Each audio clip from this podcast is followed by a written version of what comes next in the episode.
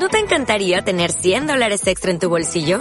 Haz que un experto bilingüe de TurboTax declare tus impuestos para el 31 de marzo y obtén 100 dólares de vuelta al instante. Porque no importa cuáles hayan sido tus logros del año pasado, TurboTax hace que cuenten. Obtén 100 dólares de vuelta y tus impuestos con 100% de precisión. Solo con Intuit TurboTax. Debes declarar para el 31 de marzo. Crédito solo aplicable al costo de la presentación federal con TurboTax Full Service. Oferta sujeta a cambios o cancelación en cualquier momento.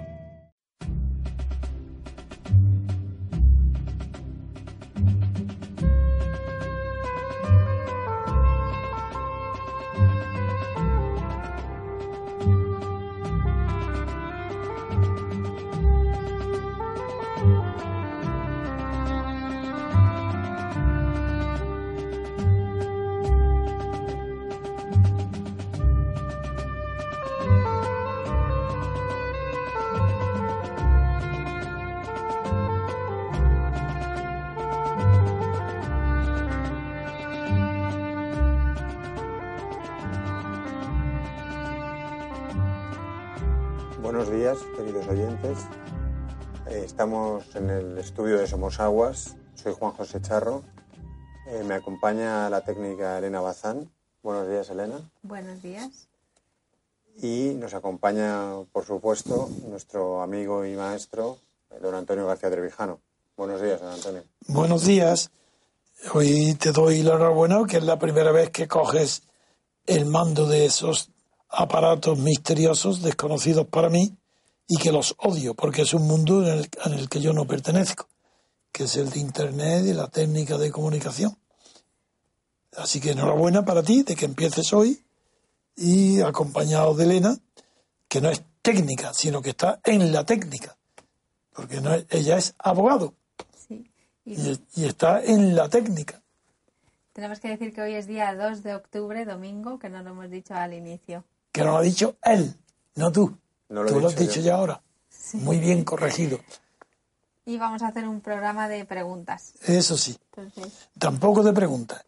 Un programa de contestación, a las preguntas. respuestas, no de preguntas. Venga. Muy bien. Bueno, pues vamos con la primera pregunta, que la hace Ramón Casanovas. Y la pregunta es la siguiente. ¿Qué diferencia hay entre la socialdemocracia y el socialismo? Bien. Desde el punto de vista terminológico, es decir, de la palabra, del término, mm, socialdemocracia es la denominación que se, se dio en Alemania y los países del este, Rusia, por ejemplo, a la creación de los partidos que se llamaron socialistas aquí en España, Francia, Italia. En el Mediterráneo se llamaron socialistas, lo que los nórdicos y Rusia se llamaron socialdemócratas. Eso en cuanto a su origen. Pero se llamó socialdemocracia ya en sentido distinto de socialismo y con un cierta justificación oportunista al término que designaba y por tanto una casi casi no insulto, pero sí una definición negativa en la política desde que en la revolución del di- espartaquista del año 18 pues el, el socialista, no, el socialdemócrata presidente de la República del de alemana en la guerra contra la, la- represión de la sublevación del 18 contra el espartaquismo, pues mató a, a Carlos Liebknecht y a Rosa Luxemburgo. Desde entonces, a partir sobre todo de la divulgación extraordinaria que tuvo un éxito enorme de una monografía de Lenin llamada Los liquidadores, en los que atacaba, decía, la tesis es que los partidos socialistas eh, estaban al lado de la clase obrera cuando esta clase no los necesitaba, pero que en los momentos de necesidad esos socialistas se ponían de la- de la al lado de la clase burguesa y llamó liquidadores a estos socialdemócratas alemanes que liquidaron a los comunistas o los socialistas verdaderos. Desde entonces hay una diferenciación entre la designación socialdemócrata y socialista. Y se reserva el nombre de socialista a los que, partidos que han conservado la vigencia del marxismo y socialdemócratas los que han renunciado al marxismo. En, España, por ejemplo, eh, se llama Partido Socialista, pero desde que Felipe González hizo aquella estratagema, estratagema que dimitió y estuvo durante cuatro meses hasta que volvió eh, pidiendo, eh, en, nombre de la socialdemocracia alemana, de Willy Brandt, que tampoco, y de, y de Schmidt, que tampoco eran marxistas. Entonces, los que socialistas que renuncian al marxismo se llaman socialdemócratas. Pero las internacionales que se celebraron durante todo el siglo XIX en vida de Marx y antes de, de Engels, esas internacionales no se llamaban internacionales socialdemócratas, sino que eran internacionales socialistas. Y ahí pertenecían los partidos socialistas y marxistas, como por ejemplo el austriaco de Bruno, Bauer, etc. Adler, Kautsky, todos estos, bien. Eh, hoy se llama socialdemócrata a un socialista arrepentido, a un socialista que le gustaría no serlo y que conserva el nombre, las tradiciones y diciendo porque se cree que es de izquierda, pero a condición de no enfrentarse nunca con la izquierda, es decir, con el capital. Defienden el capitalismo, el mercado y la banca exactamente igual que el capitalismo. Eh, no hay diferencia ninguna. En principio, a partir de la eh, socialdemocracia del socialista sueco, a, partir de, de Olof Palmer, se creía que la única diferencia que existía ya entre los partidos socialistas y los partidos liberales era los impuestos, que el socialismo exigía más impuestos para que con esos impuestos pagar los servicios gratuitos a los más necesitados que se llama estado de bienestar. El estado de bienestar, sin embargo, ni fue iniciado ni fue fortalecido por los socialistas. Las primeras medidas sociales vienen de Bismarck y, de, luego y de, de George, que no eran eh, del Partido Socialista. El laborismo inglés está muy alejado del marxismo. No, no, todo esto es una propaganda. Eh, y en, y en, dentro de la parte que más nos interesa, que es la Mediterránea, la primera vez que un socialista ocupó el cargo de ministro de un gabinete, de un partido, de, un gobierno liberal burgués, se, llamó, eh, se llamaba Millerand, con L, no Mitterrand, Millerand. Y desde entonces se, se conoce con el nombre de Millerandismo la eh, traición de los partidos socialistas a la clase obrera y su colaboración incluso en los gobiernos del, con el capitalismo. En España la tradición no es distinta, porque en el Partido Socialista, desde que se lo fundó Pablo Iglesias, convivieron muchas tendencias y empezaron eh, inscribiéndose en él los republicanos por el hecho de no ser monárquicos, luego los elementos de la clase obrera o de clases pequeño burguesas para llamarla, distinguirse más de los intereses de clase de los ricos burgueses, pero, y, pero luego Largo Caballero, por ejemplo, en la Revolución de Octubre tuvo un papel que no parecía de un socialista, parecía de un comunista. Pero luego Largo Caballero antes había colaborado con Primo de Rivera. Eso para un marxista hubiera sido inconcebible. Había sido, había sido miembro en el Consejo de Estado. Así ha habido, en el socialismo hay siempre, siempre una contradicción entre lo que dice y lo que hace. Hoy mismo, así hoy mismo, pues no hay, eh, aunque ahora, por ejemplo, hoy parece que Sánchez quiere apelar a las bases militantes para sostenerse en el poder, pero comparado con los anteriores presidentes del gobierno socialista, Felipe González, fue completamente el, el, que eh, entró a España en la OTAN, fue él. Así que mm, es imposible que, que, ya eso no era colaborar con el capitalismo, sino con el instrumento número uno del imperialismo americano. No digamos luego Zapatero.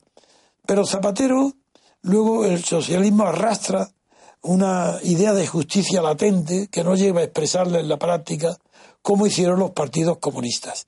El, pero el Partido Comunista, desde que Santiago Carrillo acepta seguir la senda de Felipe González, abandonando las luchas contra el franquismo y contra la dictadura fascista y entregándose a la monarquía designada por Franco, pues tanto los socialismo español como el Partido Comunista derivan de una alta traición a, que, a los ideales de los oprimidos, a los ideales de las clases débiles, que eso es desde el punto de vista de la justicia.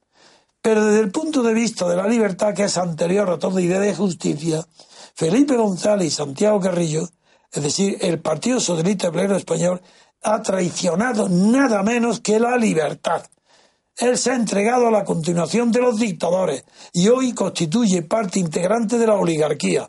Hoy no hay no, ninguno es de izquierda de verdad. Y los que son de izquierda, como la CUP, son románticos que tienen ideales de izquierda a destiempo y que no se corresponde con la realidad donde viven, porque no son realistas, son soñadores. Pero esta es la diferencia que hay entre Partido Socialista y Socialdemócrata. Antes era la del norte y el sur, hoy no hay ninguna. Son ambos partidos que representan exactamente lo mismo que los partidos de derecha. Una facción que pretende ser más humana, más humanitaria, que la derecha, pero no es verdad. Son exactamente iguales. Tal vez la derecha tradicional, la mayor diferencia sea la religión. Hay más religiosos, más personas que creen en Dios en la derecha que en los socialistas. Pero eso tampoco se traduce en consecuencias prácticas, salvo que los socialistas tienden a competir más al Vaticano y a la Iglesia y a revisar más los concordatos. Más bien, donde más se nota el laicismo, los efectos del laicismo en, la monarquía actual es en el PSOE, en el Partido Socialista, que más bien parece socialista por ser anticristiano o anticatólico, porque parece que le interesa eso mucho más que la justicia social. Muy bien. Pues la siguiente pregunta es de 8 de julio de 2016 y la hace José. ¿No ha pensado don Antonio lo necesario que es convocar de vez en, vez alguna asamblea con un orden del día de puntos de debate a fin de conocernos los repúblicos y conocerle y poder hablar con usted? Algunos repúblicos lo echamos en falta. Un saludo. Pero hombre, pero hombre, si estuviera asociado a nuestro movimiento, estarías informado al día de todos mis recorridos por España, donde conozco ya a centenares y centenares de repúblicos. Y sobre todo, de la pregunta que me haces, sabrías que ya está convocado para el día, los 8, 9 y 10 de diciembre, creo que son esos días, para aprovechar el puente, una asamblea extraordinaria. Según los estatutos que tenemos inscritos en el registro, en sí, del Ministerio del Interior, estamos, estamos teóricamente obligados a celebrar una asamblea. Hasta ahora no la he celebrado porque eh, no tenía funcionamiento práctico. Están los institutos inscritos. Y este año es el primero donde desde el día 1 de enero tenemos actividad, tenemos, eh, hemos tenido una actividad seria, una organización seria, y por eso hoy ya al final de año, como era obligatorio, vamos a celebrar aquí en Madrid una convocatoria para que vengáis todo el que pueda. Ojalá vengáis. Ahora mismo se nos está echando el tiempo encima, porque hasta ahora cerca de aquí de Somos Agua, hasta ahora solo he encontrado un teatro que de unas 500 personas. Y yo, si, si 500 personas van a venir seguro, y os vais a conocer, vais a convivir durante dos o tres días. Pero es que los, los que hoy forman parte del movimiento, de nuestro movimiento, son mucho más. Yo creo que Por eso tendrán que asistir unos personalmente y los que no puedan venir tendrán que delegar, dar una autorización escrita con su número de carnet de identidad para evitar tonterías y filtraciones eh, ridículas, pues tendrán que venir y yo creo que van a venir presentes y representados más de mil. Que es lo que yo, el cálculo que yo hago. Pero lo que me importa es un local adecuado para recoger bien a unas 500 personas. Y en ese trabajo estamos. Pero mm, sé que voy un poco atrasado, pero es que no encuentro local adecuado. Aunque hay gente que me ayuda, pero todavía no hemos encontrado el sitio exacto. Y sí tenemos la fecha. Porque fracasó el Congreso, la, la asamblea que teníamos preparada en la Alpujarra en concreto en Órgiva, que teníamos una maravilla de preparada ya, pero al final los locales que el ayuntamiento y el auditorio que está anunciado y construyendo y que me aseguraron que estaría terminada para finales de octubre, pues no estaba terminado y tuvimos que suspenderlo cuando ya estaba hecha parte de la propaganda. Y además donde pensábamos allí haber inaugurado como una primicia mundial una pieza inédita del músico Manuel Falla que dedicó a mi abuela allí en Órgiva, la escribió invitado por mi abuela en Órgiva y, le, y, dedicó a García Trevijano, que era el nombre de Carmen, una de, la hermana de mi padre, y se la dedicó. Y eso, todo eso ha quedado aplazado para otro día. Y no sé si podríamos hacerlo en Madrid y si no lo encontraremos el momento. En fin, yo, más ilusión que yo no podéis tener, tenéis la misma. Yo, y voy recorriendo España ahora y teniendo cenas y reuniones múltiples, la de en la Alpujarra, con el congreso que hubo en la Alpujarra, de otras materias, pero que estuve yo, allí había, asistieron casi 200 o 150 repúblicos. Y luego en Almería tuve una cena con casi 100. Es decir, eh, estoy continuamente tomando contacto y conocimiento personal de todos vosotros. Y la emoción de Almería todavía me dura, ¿eh? porque se levantaron todos, uno a uno hablando, y cuando alguien pronunció yo mismo cuando triunfemos, tal, de la política, y uno me respondieron todos, nosotros hemos triunfado ya, porque desde que estamos en el MCRC nuestras vidas han cambiado y el, triunfo personal ya está garantizado. Estamos tranquilos, no tenemos angustia, comprendemos lo que pasa en España, lo entendemos. Y eso dice ya, nuestra vida ha triunfado. Y, eso fue una cosa muy emocionante. y por eso os pido, nada más, que tenéis, es imposible que podáis tener la vida colectiva del MCRC si no estáis inscritos como asociados. Por eso tenéis que hacerlo, y lo digo a Juanjo y a Elena, que os lo digan lo que tenéis que hacer.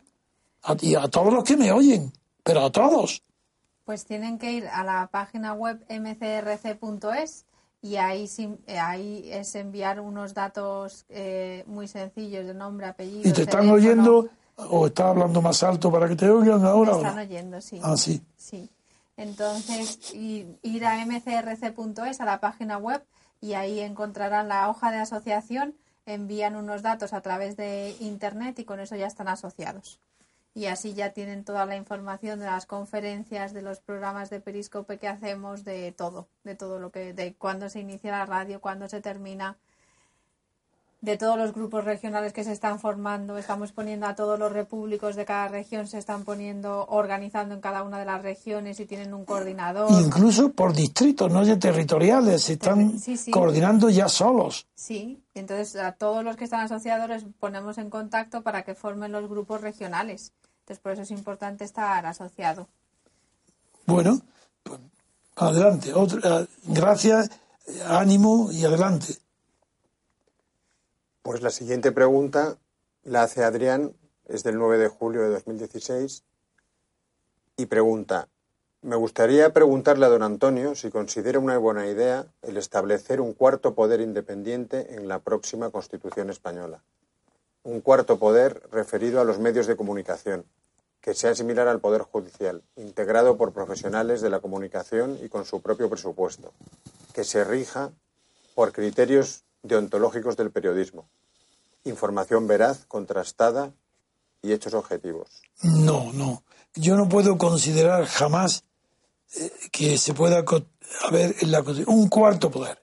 En primer lugar, los medios de información pertenecen al capitalismo y son muy caros y solamente con mucho dinero se pueden tener. Segundo, Si hay un presupuesto con su propio presupuesto, quiere decir independiente del presupuesto de quién.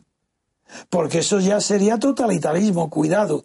Que los profesionales tengan un presupuesto de qué, no entiendo la pregunta. Pero desde luego es mentira que un, eso es propaganda. La expresión cuarto poder no es verdad, no existe. Eso es que lo dicen porque la prensa nunca puede ser un cuarto poder. Porque debe ser, en el mejor de los casos, un contrapoder, un no poder.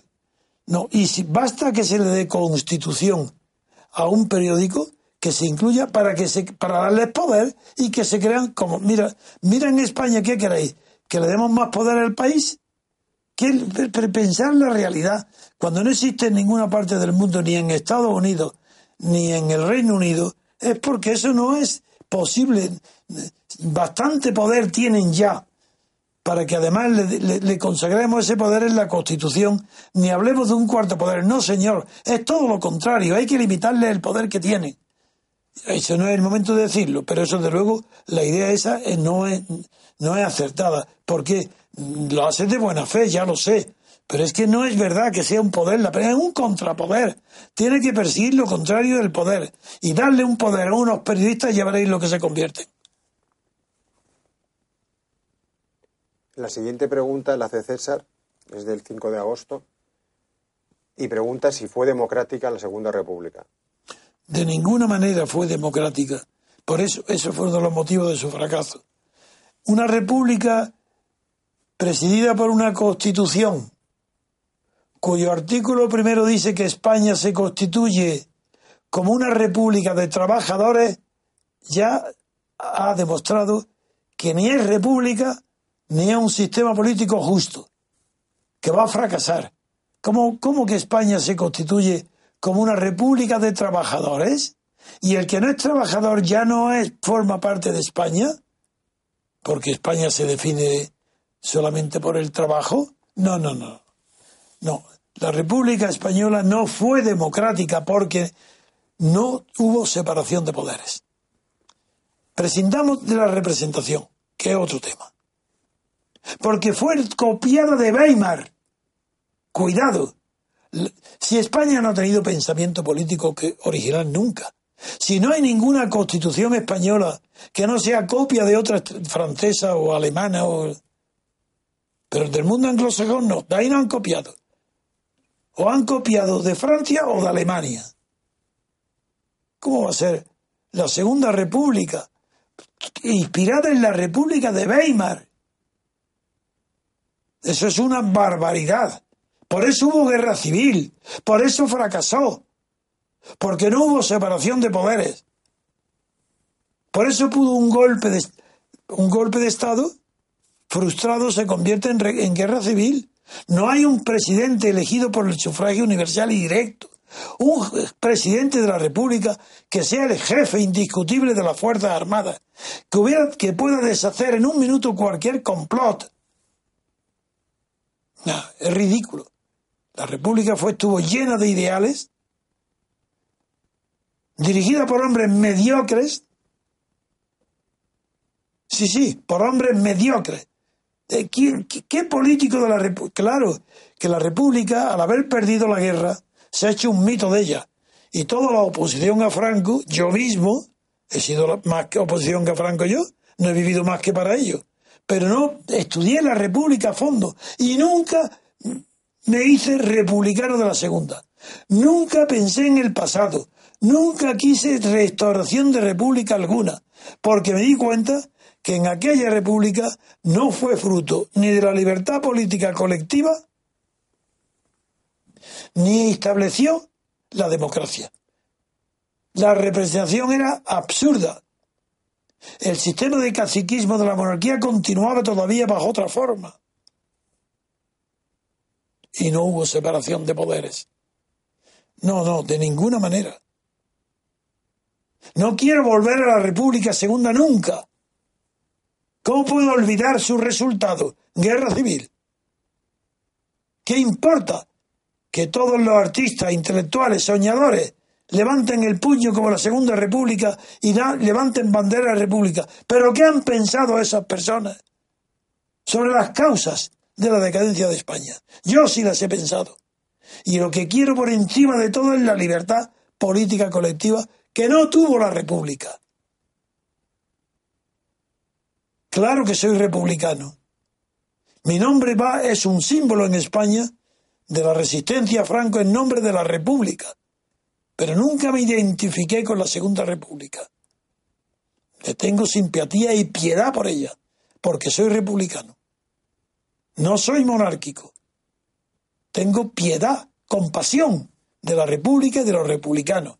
Y al lado de la guerra civil hubiera estado al lado de la República, sabiendo de que no era la expresión de la libertad ni de la democracia. Hubiera hecho como hizo Carlos Marx con la comuna.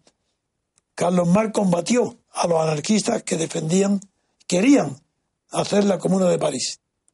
Pero una vez declarada la rebelión de la comuna del año 71, la anterior a la guerra franco-prusiana, Carlos Marx tomó parte en ella y la ayudó al menos con la propaganda.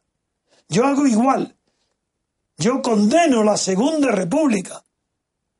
Digo, fue una de las causas principales de la guerra civil, no en tanto que república, sino en tanto que los gobiernos republicanos no concibieron nunca la posibilidad de un gobierno para todos los españoles.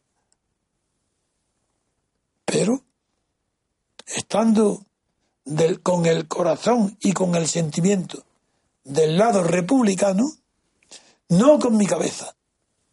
Por eso he luchado toda mi vida para crear los cimientos, los fundamentos de una nueva república moderna, separada de la segunda, con separación de poderes, plenamente representativa del ciudadano en el sistema electoral por distrito y con una justicia independiente del poder ejecutivo y del legislativo, es decir, con un poder judicial verdaderamente emanado del cuerpo jurídico, no solo de los jueces, para huir del corporativismo. Conozco todo eso, soy abogado, soy jurista, conozco muy bien la vida del derecho, su origen y su historia. Sé cómo debe ser una justicia independiente de los demás poderes. Debe suprimirse el Ministerio de Justicia. Las carreras fiscales y, de, jueces deben unirse y separarse solamente en el destino, pero el conocimiento debe ser el mismo, la preparación la misma. En fin, no voy a desarrollar todo eso. Simplemente que aprovecho esta pregunta para exponer la mayor perfección de una república constitucional, que es lo que nunca ha habido en España. Porque la república no hay, dice la Revolución Francesa, artículo 16, dice, no hay no hay con, eh, no, no dice, no hay, sí, no hay constitución sin separación de poderes. Qué verdad más grande, Dios mío. Es que con, quien habla de constitución no sabe lo que dice. Que lea lo que dice la Declaración del Derecho del Ciudadano, artículo 16. No hay constitución sin separación de poderes. Allí donde no hay separación de poderes, no hay constitución, aunque se llame así. En España, constitución ninguna, cero, papel mojado, carta otorgada. Eso no sirve para nada. Mira si sirve, que pone que, que regirán, que está prohibido el mandato imperativo para los legisladores y no hay una sola ley salida del Parlamento y del Senado, de, las Cortes, ni una sola ley que no obedezca al mandato imperativo recibido por cada diputado por su respectivo jefe político, el partido. Eso, con esa vergüenza, ¿quién puede comulgar? ¿Quién puede participar? Todos aquellos que están acostumbrados a vivir en la mentira. Pero es posible vivir en la verdad haciendo la separación de poderes. Otra pregunta. La siguiente pregunta es del 5 de agosto y la hace Lino. Buenos días, don Antonio. Quería sugerir que se ponga a disposición de sus seguidores y oyentes una forma de ponerse en contacto en sus distritos. Me parece fundamental para cualquier acción. Un saludo y gracias. Lino, Lino. Te echo de menos. Pero todo lo que dices tiene sentido. Pero si no leyeras, si te asociaras, si fueras asociado conmigo, estarías informado al día, recibirías los boletines y sabrías que todo eso que habla de los distritos está en marcha. Si ya estamos prácticamente en toda España, no solo en regiones, sino ahora estamos ya empezando a organizar los distritos. Venga, adelante, Lino. Y una cosa que quiero decir, eh, todos los responsables, se va a poner en la web mcrc.es quiénes son todos, cada uno de los coordinadores de cada región. Y entonces los repúblicos de cada zona van a poder contactar con su coordinador, aunque ya todos los repúblicos que tenemos en nuestra base de datos están en contacto. Muy bien. Pues la siguiente pregunta es, es de Benito Calo. Uy, el granadino, ¿no? A ver. Venga. He visto el vídeo de romper las papeletas y lleva usted razón. Es algo precioso y lleno de efecto. Voy a ir y les voy a romper el voto en sus caras. Y me voy a dar el alegrón de decirles lo que tantos años me he tenido que aguantar. Viva el MCRC y don Antonio García Trevijano. Mm. ¿Se llama? Benito Calo. Benito Calo. Oye, Benito, tú no puedes imaginar la emoción que yo he sentido cuando vi la imagen perfecta. Porque ha habido, se ve, a veces mis imágenes se ven con dificultad, otras veces el oído. He visto una imagen perfecta preparada por alguien que sabe del tema. De un, ahora en la última, no en esas que tú has visto, en otras lecciones más recientes, puesto que yo te estoy contestando con retraso, he visto, y la emoción que he sentido ha sido de las más grandes, de las alegrías más grandes que he tenido en mi vida. Ver, oír el ruido del papel rompiéndose, para mí era igual que si estuviera rompiendo ya a Franco, a la monarquía, era romper romper el símbolo de la esclavitud, esas urnas de mentira. ¡Qué maravilla! Pues comparto contigo esa maravilla y la estamos multiplicando. Verás las siguientes, cada vez vamos mejor y seguiremos hasta que sea una consigna que no la pueda resistir nadie más. Que el sistema no aguante esta visita permanente ya a las urnas para romper papeles. Fíjate qué maravilla, romper papeles en lugar de romper cabezas como pretende Pablo Iglesias cuando amenazaba a los fascistas. Nosotros no amenazamos a nadie, pero queremos romper papeles. ¡Qué gusto! La siguiente pregunta es del 15 de agosto y la hace Im Barba, Marvan. Buenos días. Imaginemos, en un gran acto de imaginación, que se estableciera el distrito uninominal a doble vuelta y hubiera separación de los poderes en origen pero los partidos siguieran siendo estatales pagados por el Estado. ¿Deberíamos seguir absteniéndonos? Muchas gracias y enhorabuena. No. Eh, puesto que, primero, lo que plantea es una utopía, mejor dicho. Es una. Es imposible, es una contradicción, incluso en los términos es imposible que se den las circunstancias que dice y que además de eso el Estado pague a los partidos. Eso no puede ser. Pero en fin, como es una imaginación, supongamos que se, se diera ese hecho que parece de Gulliver, de los viajes de Gulliver.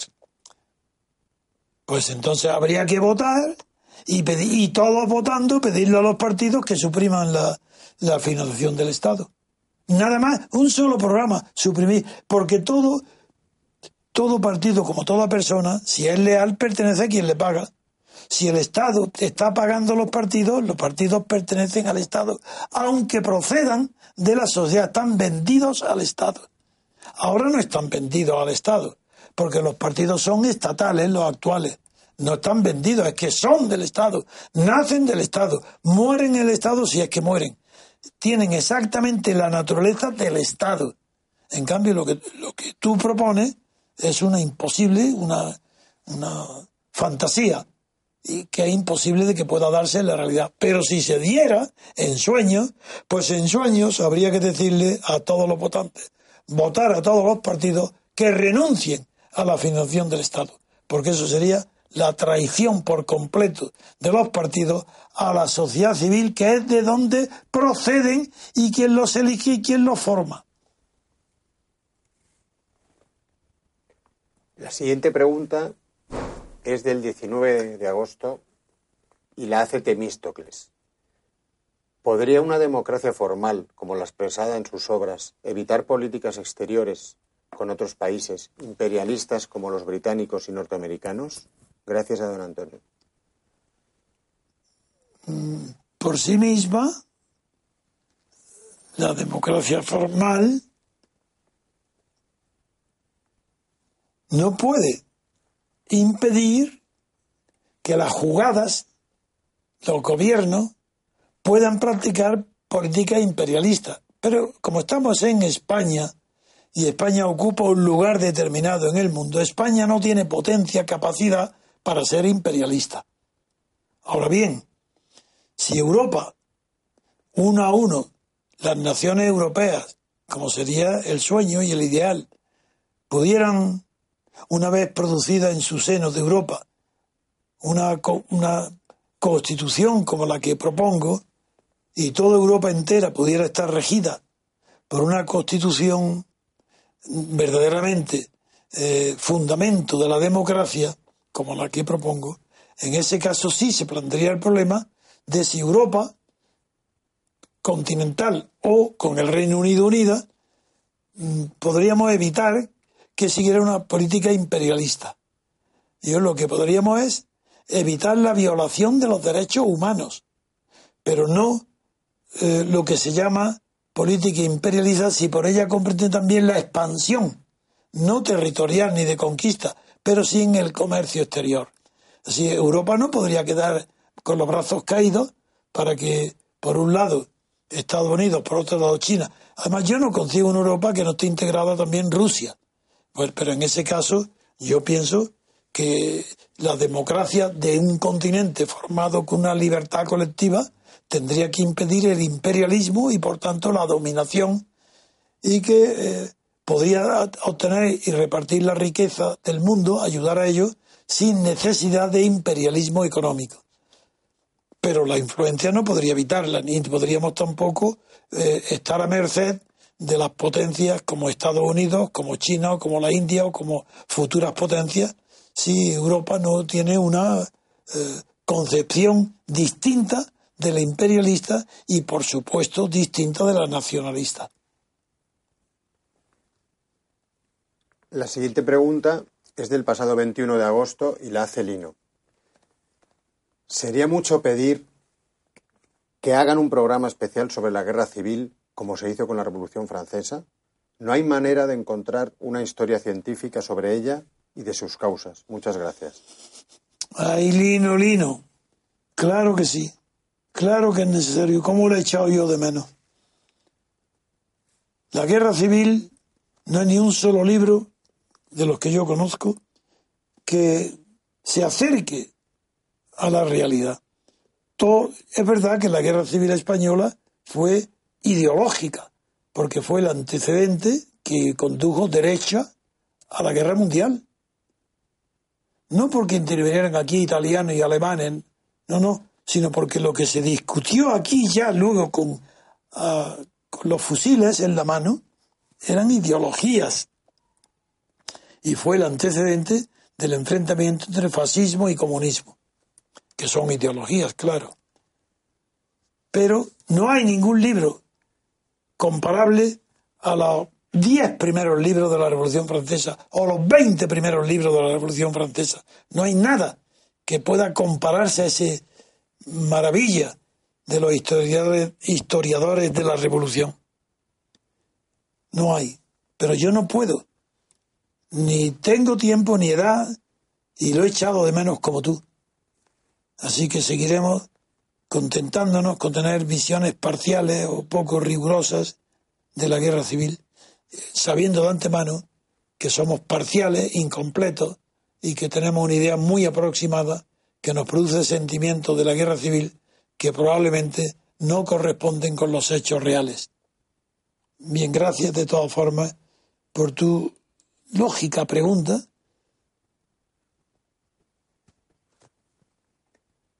La siguiente pregunta es del 27 de agosto pasado y la hace José Luis.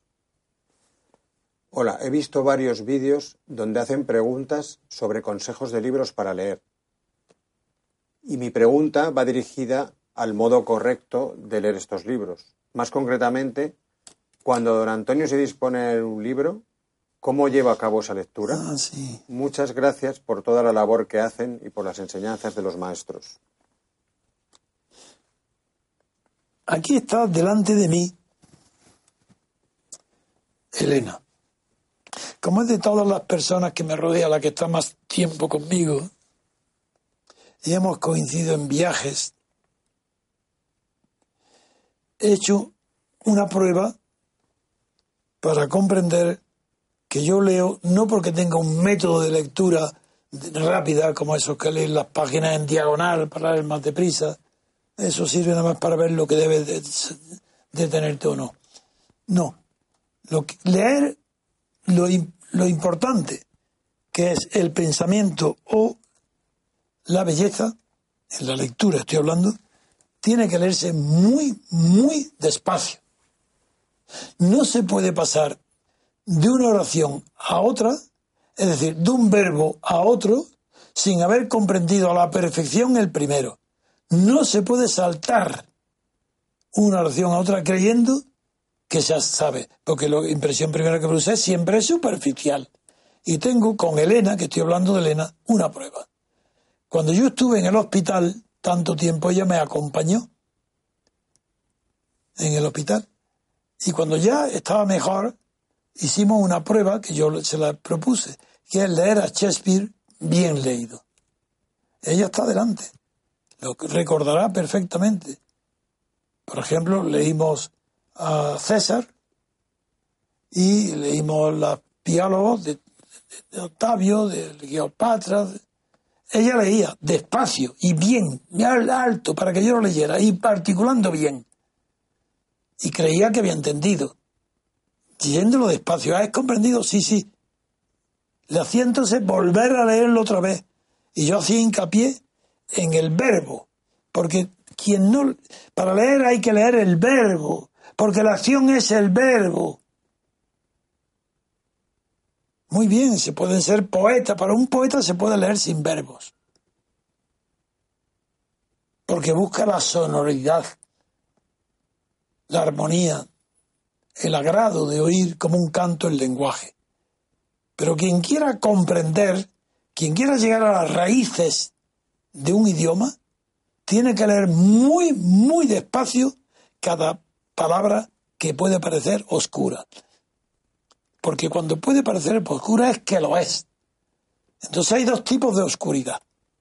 Uno, la, que es el 99% de los veces, por la dificultad de escribir con claridad.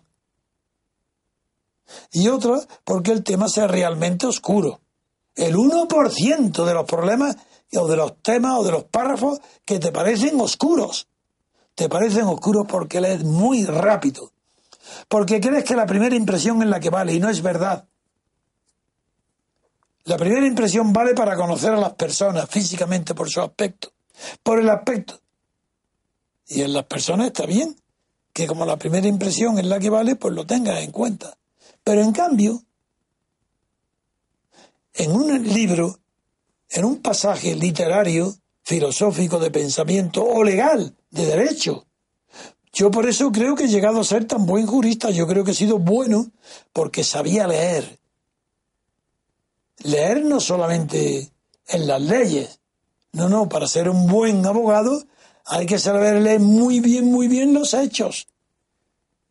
Porque ¿cómo va a, exponer bien los hechos, narrar, si no ha leído con atención el caso si crees que lo que ya lo sabe, no, no lo sabe. Escucha al cliente una vez, dos, tres y pregunta todo aquello que, que él mismo no se ha dado cuenta. Cuando has llegado a un conocimiento perfecto, mejor que el cliente tenía antes de, de visitarte en tu despacho. Estoy poniendo un ejemplo de abogado porque como podía poner el de un médico, no digamos un médico. Figurar un médico como tiene que escuchar al paciente.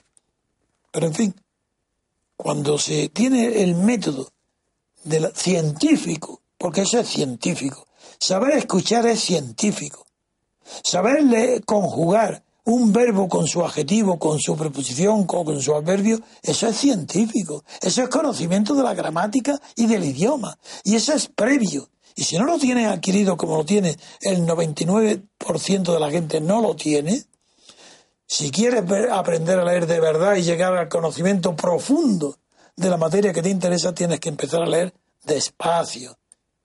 Cuando lees despacio, yo claro, con Elena tenía la ventaja que la paraba, decía el verbo y le decía, ah, y ya la segunda o la tercera vez, dice, ah, ya entendía, aquí está el ella oyéndome, está diciendo literalmente como pasaba. Entonces ya entendía una cosa distinta, pero no mejor, distinta. Porque claro, la gente cree que si lees tres veces un asunto o te lo aprendes de memoria, pero si es que si te lo aprendes de memoria, a lo mejor las 30 veces estás aprendiéndolo mal. Porque aprender de memoria no profundiza nada. El error es antes de meterlo en tu memoria, tienes que antes saber que lo que entra ahí es limpio y seguro. Se evitarían tantas discusiones estériles luego. Porque has estudiado un tema y crees que lo sabes, ¿cómo? ¿Por qué? ¿Porque tiene memoria? Sí. Pero la memoria conserva lo mismo el error y la verdad. No distingue. Eso le enseñé yo a Elena, a leer a Shakespeare. Y ella misma estaba asombrada. Luego lo ha comentado ella, me ha dicho con su hermana y tal, y es que es asombroso. El resultado es inmediato. Pero es que a los cinco y diez minutos ya de leer con alguien que sepa leer. Y yo he querido siempre leer. Saber leer como un científico es que mi mente aunque la aplique a humanidades, mi mente es la misma que la de un sabio de química o de física, o de un matemático puro. Mi mente es la misma, pero lo aplico a las humanidades y en concreto al derecho y ahora al conocimiento de la política y al conocimiento de, la, de lo que es una constitución, pero lo aplico con el mismo rigor que lo aplico un científico de éxito. Así que sepa llegar a descubrimiento que es la prueba de que va bien. Yo por eso llego a descubrimientos, claro que llego a descubrimientos, por mi lentitud. Soy más lento que ninguno de vosotros para comprender algo. Y cuando se habla delante de mí deprisa, digo, yo no he entendido nada, repite. Quiero que repetir despacio. Cuanto más despacio piense, más lejos llego. Llegamos al final de este programa de respuestas a las preguntas de los oyentes y nos despedimos hasta el próximo programa. Bueno, Elena, para despedirnos que la propia Elena confirmara qué le pasó al encontrarse de repente que Shakespeare decía cosas que ella no había visto en un pasaje de menos de una página, de media página. Elena, es decir, ¿cómo te pasó ¿Qué impresión te produjo esa lectura? Pues era mucho más profunda y más placentera que la que yo hacía anteriormente. Es que eso es lo principal, que descubrías belleza, que no te había dado cuenta por haber entendido el fondo de, la expresión de cada palabra, cada coma. Sí. Bueno, pues eso. eso podía hacer todos vosotros. No, no tenéis más que meterme en un hospital venir allí al hospital y que yo os lea, os enseñe a leer. Sí, una oportunidad única. Pues muchas gracias a todos y hasta el próximo programa.